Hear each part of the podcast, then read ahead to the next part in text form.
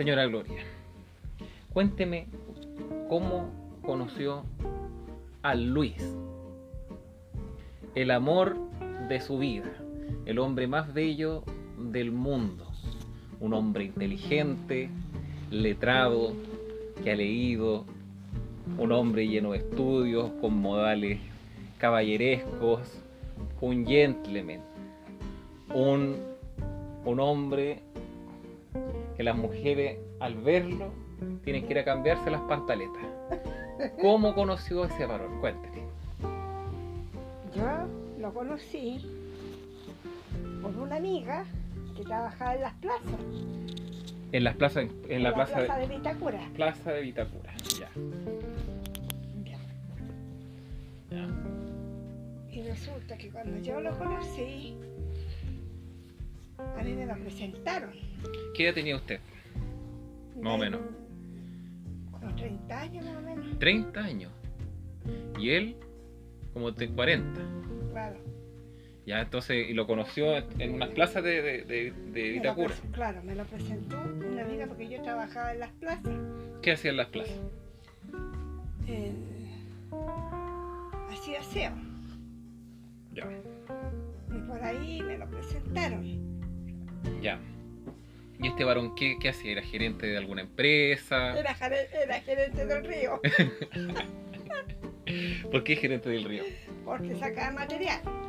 Sacaba Y material era gerente de los, de los curaditos. de los curaditos. Claro. ¿En dónde vivía este varón? ¿En qué, en qué mansión de por allá? ¿En qué, en qué condominio? Él vivía arriba en. ¿Cantagay? en- no. En. Cerro Alvarado. Cerro Alvarado. Ahí tenía su mansión. ¿cómo Ahí tenía su mansión. Ya. Y ¿Cómo? por aquí, por allá, lo fui conociendo, de a poco, de a poco, fui conociendo, pensando que era un príncipe, Ya. y era el diablo en persona, Era el diablo. claro. Yo Ya. pensaba que ahí iba a encontrar mi felicidad, sin embargo, fue un infierno, ¿Por qué fue el infierno esa wea? Porque resulta que hizo puras de seda, me, me empezó a tratar mal, Chuta la Yo empecé a trabajar como una esclava. Me decía que iba a llegar a almorzar, no llegaba, salía a buscarlo, no lo encontraba, llegaba curado. Chuta. Era terrible, terrible. Yo a veces tenía que salir arrancando para donde la tía Irma. Una vez salí arrancando por la ventana, ¿Por qué? porque llegó curado un día en la noche. Y yo lo esperé todo el día, todo el día. Y llegó con los viejos curados. Y yo me fui a acostar. Ya. y cerré la puerta del dormitorio. Ya. Y resulta que no había cómo hacerlo. Dije yo, me voy a tener que escapar, dije yo, porque si no me, a venir- me dejé dormir toda la noche. ¿Para que vaya para la cocina a... Pero eso pasó en esa casa que tenían allá cerca de donde estaba el, el zoológico abandonado. ¿Se acuerda que había una casa usted tenía allá en, eh, Ay, esa. en esa?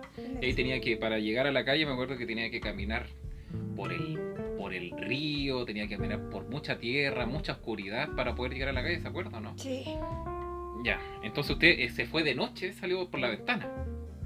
claro, yo me arranqué esa vez porque yo dije, no me voy a dejar dormir, pues hijito.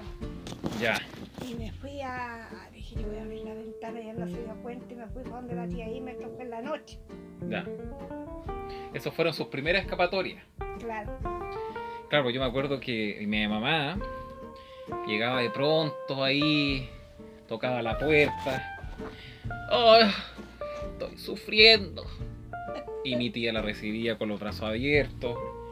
Yo feliz cuando pasaba por la, por la puerta, cuando entraba a la casa. claro. Y después la llamaba el weón Oh. y salía de nuevo a juntarse con el conche de su madre. Y yo me acuerdo cuando la tía Irma me decía, lo, cuando miraba el techo, ¿te acuerdas? Sí, po. claro, porque lo que pasa es que lo que hacía mi mamá es que en- al principio ella era muy activa, colaboraba con cosas de la casa, pero después conforme empezaban a pasar los días, mi mamá empezaba a perder la vista. Se perdía en un horizonte lejano, en donde se ponía meditabunda, Y cu- cuando ya empezaba a, medi- a meditar, a mirar la luna, una luna que no existía porque estamos bajo techo, pero ya miraba una luna, una luna imaginaria. Cuando lo, claro, cuando ya empezaba a ser más silenciosa de lo normal, menos chispeante y menos hacendosa, ahí todos sabíamos que mi madre había caído en el yugo del recuerdo de este hombre maltratador en una primera época. Ahora ya no es así, cambió. No porque está enfermo, porque está cagado, pues hijo. No sé, está más viejo. está más viejo. Pero se ha portado bien por lo Se ha menos. portado muy bien. Pero Ya su no juventud era como la mierda. Oh.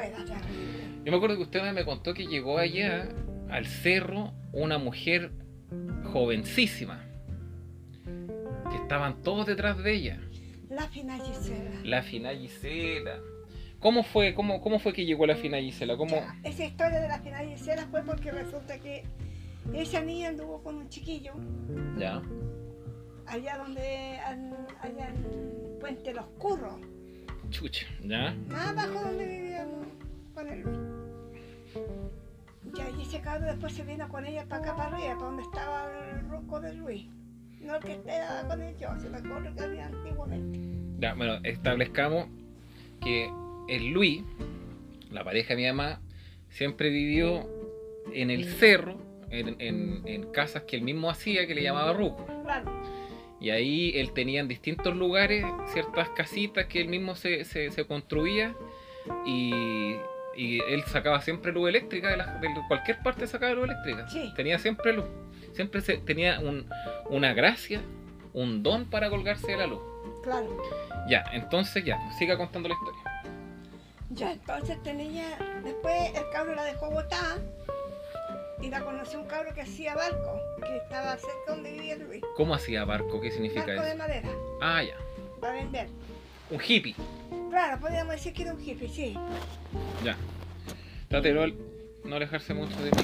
¿Ya? Y resulta que ese niño la conquistó y la, se puso a vivir con ella. Ya, y con ese niño tuvo un- una guagua. Que después la asistente social se la quitaron porque la se tiró la droga, al neopren. Al neopren, qué buena droga. Ahora ya la gente no consume mucho No, neopren, está, ahora ya no está tan de.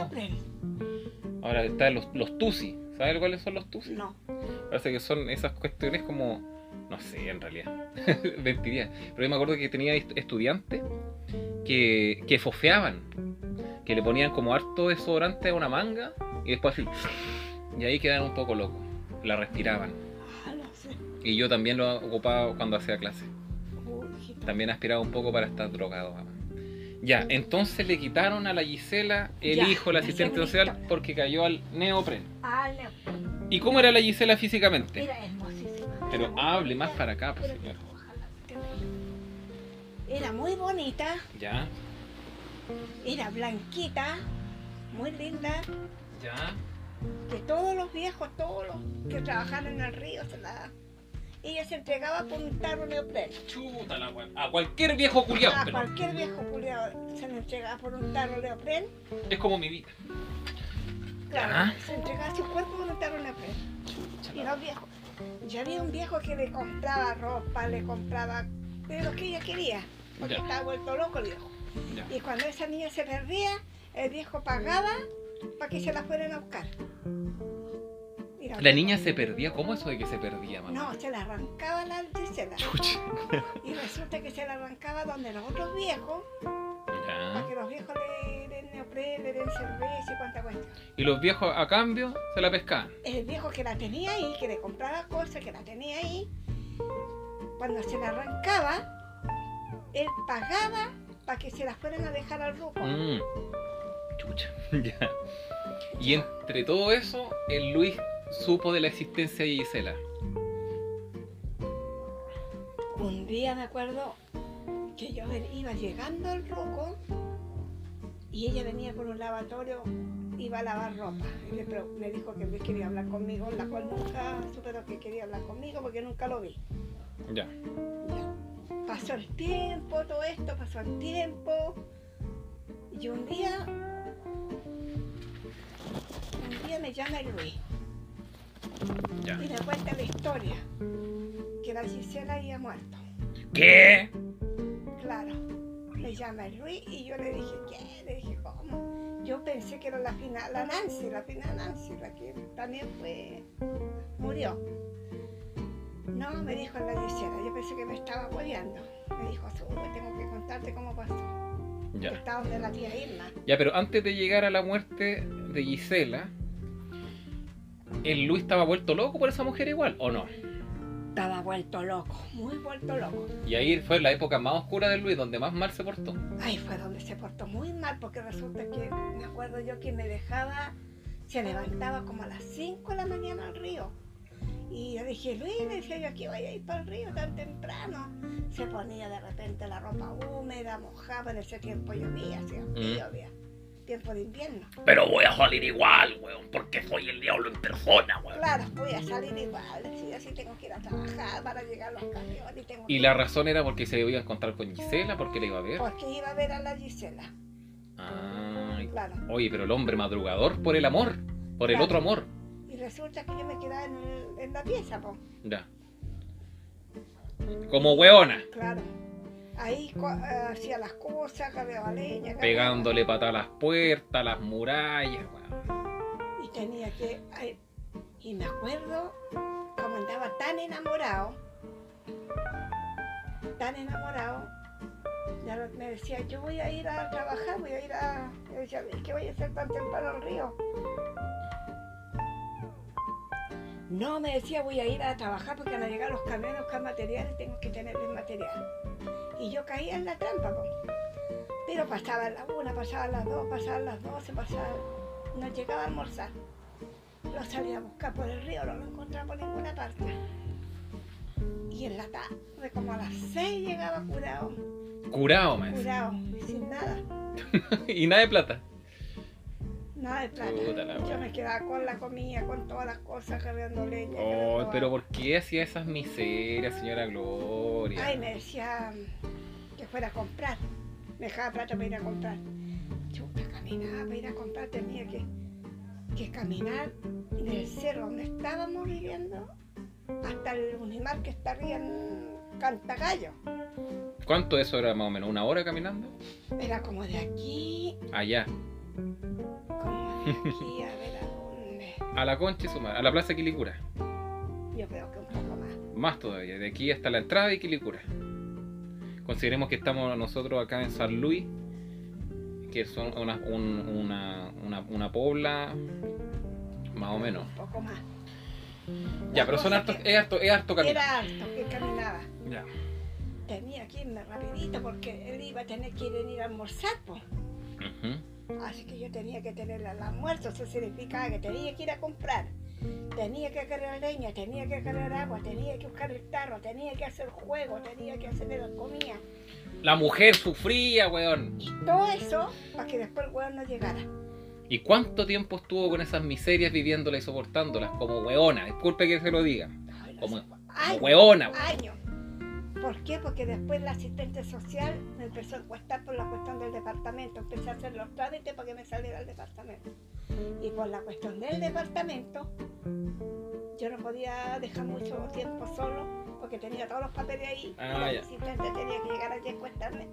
Porque si yo me iba a poner la tía Irma, no me iba a poder encuestar. ¿Por qué? Porque la tía Irma tenía buena situación. Bueno, mi tía Irma, consideremos, si esto lo escucha alguna otra persona alguna vez, ella es su hermana.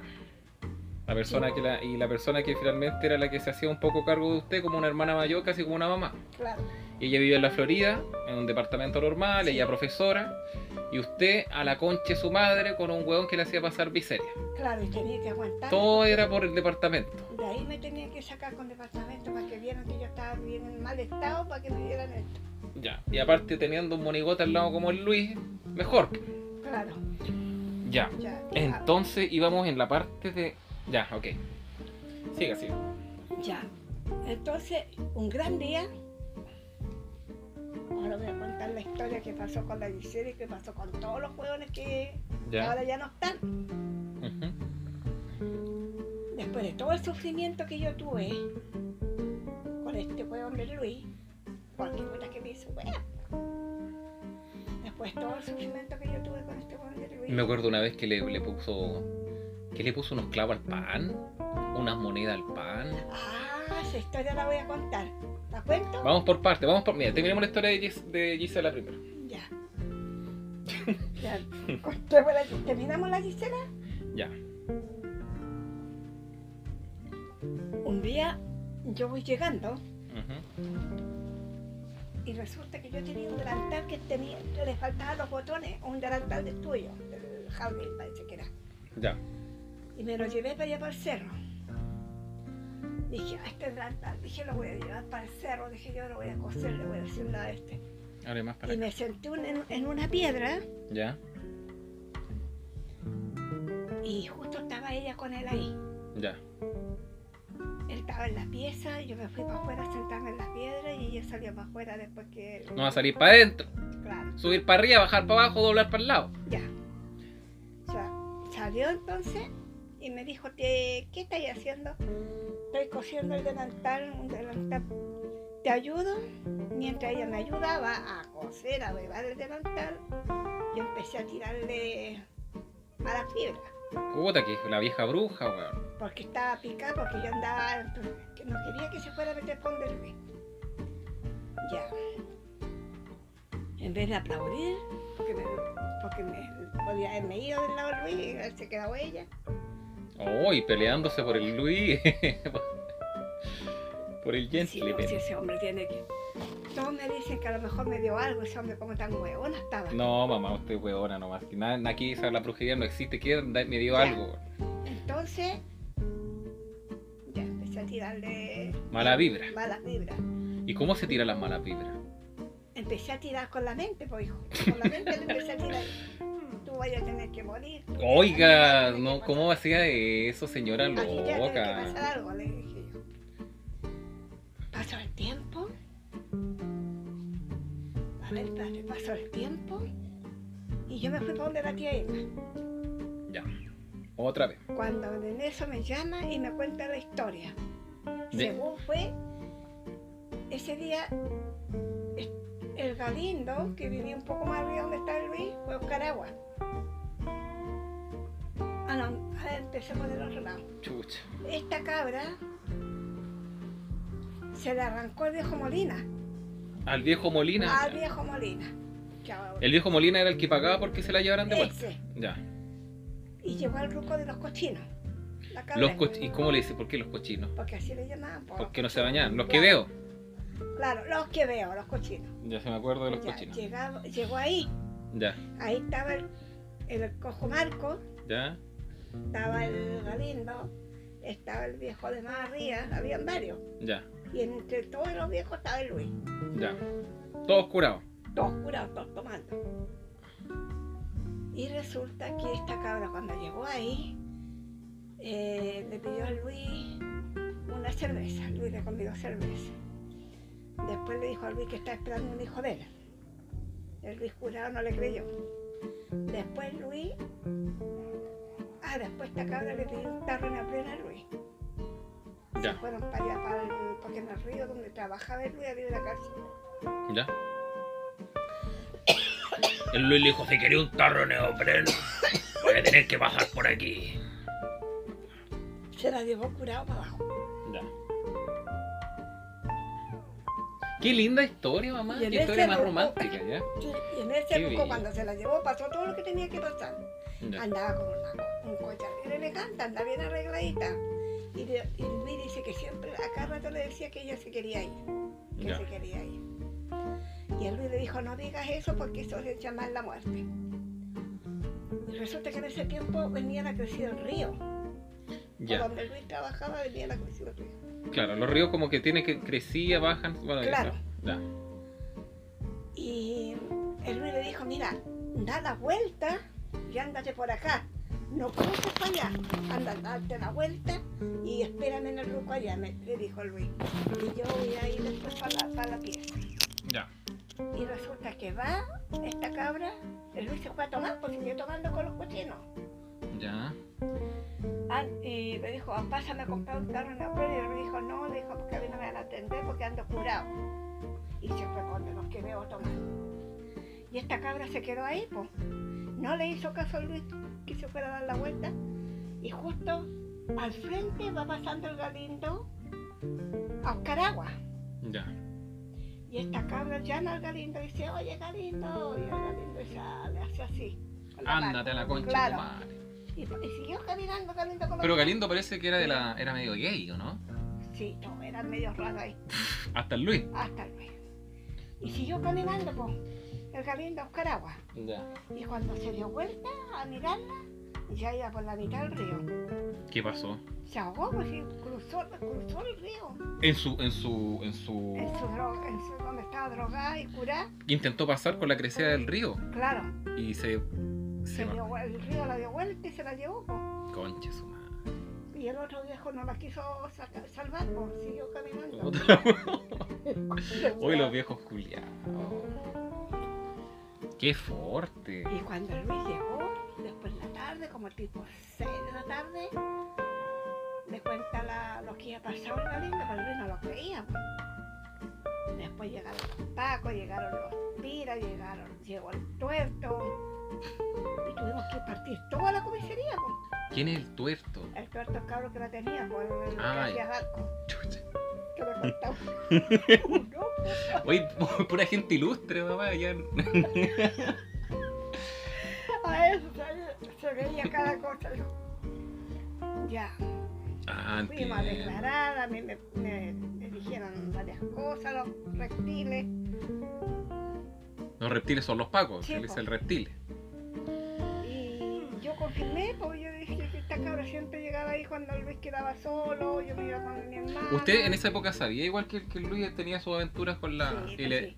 No, solo con la licera U- tuvo aventura, po, Usted siempre fue de amor libre con el Luis. ¿Usted conoce ese concepto? ¿no? Lo que pasa es que ahora como que la gente trata de tener o lo que- algo que se llama poliamor, que es como tener muchos amores sin que ninguno se ponga celoso. Y a la gente le cuesta porque a la gente le gusta estar uno a uno nomás, Claro, en lo general. Pero usted desde siempre practicando el amor libre, fue una innovadora la señora Gloria. claro. Ah, Practicando el amor libre. Tuvo Ya. la fina Gisela, tuvo la pancha, tuvo la Nancy, tuvo la yegua negra. Me tuvo llegó a mí. Varias, varias tuvo. ¿Y usted cómo se llamaba? ¿Cómo le decían? A mí me decían la yegua Rosilla. La, la yegua Rosilla. Y a la otra cabra la yegua negra. Esos son los apodos que nos ponía destinado Churuma. El Churuma. Churuma. ¿Y cuál es el verdadero nombre de Churuma? No sé, nunca le supe el nombre ese viejo yo. Este, Yo me acuerdo que está el Churuma, el Tata Merengue, el Rucio Los Pajas, el Juanito de la Democracia. ¿Quién más? El infundia, pero ese. El Fun. Pero tiene el infundia, porque estaba todo idiota. Ese era del puente de los curros, sí. ah, ya. Hoy gente, gente de, de clase, gente con clase Y ahí. toda esa gente está muerta ahora, pues. El único que no se ha muerto el diablo, Luis. Yo le dije un día a Luis, hace poco tiempo atrás nomás le dije, oye, todos tus amigos se han muerto y tú sigues vivo, huevo. Cuando te vayas a morir, le dije yo, Con- va a ser una fiesta, viejo desgraciado. Ya, pero aclaremos que usted igual todavía sigue con el Luis, todavía se llaman por teléfono. Es que llega aquí con su cara de inocente, con su cara de, de ángel. De ángel, ¿cómo tener cara de ángel ese? Ya, está bien. No, pero él se pone cara de ángel, pues llega así, así como víctima. Ya, y usted lo recibe. Ahí se sienta, pero ya no está como era antes, sí, pues. Claro. Me, ya- me pinta la casa, me hace cualquier arreglo que yo quiero.